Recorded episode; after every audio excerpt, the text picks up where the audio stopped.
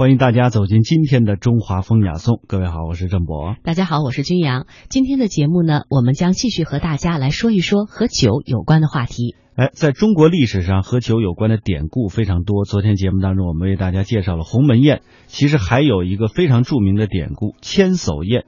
千叟宴呢，始于康熙，盛于乾隆时期，是清宫当中规模最大、与宴者最多的盛大的这个御宴，它的影响力是很大的了。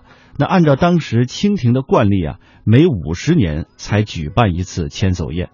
一七二二年的时候，康熙帝在阳春园宴请了全国七十岁以上的老人两千四百一十七人。后来到了雍正和乾隆两朝，也举办过类似的千叟宴。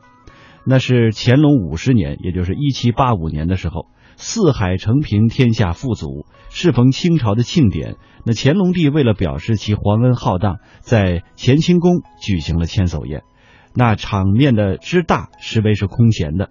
被邀请的老人大概有三千名，这些人中啊，有皇亲国戚，有前朝的老臣，也有的是从民间奉诏进京的老人。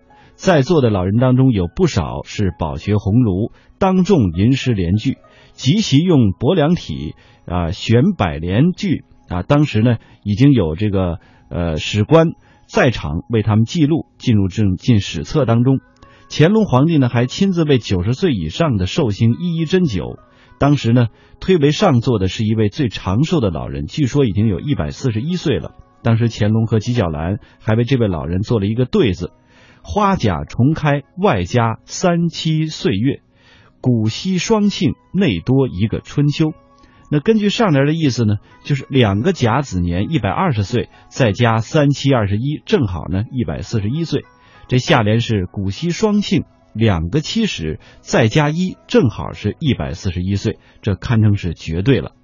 那这场酒局体现出来的是皇家气派，自与民间大不相同了。不但有御厨精心制作的免费的满汉全席，而且所有的皇家贡品的酒水也都是全免。